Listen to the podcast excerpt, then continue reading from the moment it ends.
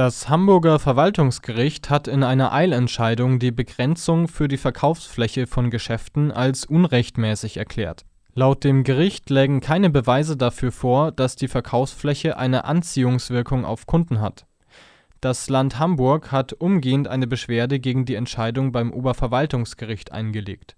Als nächsthöhere Instanz müsse dieses Gericht nun entscheiden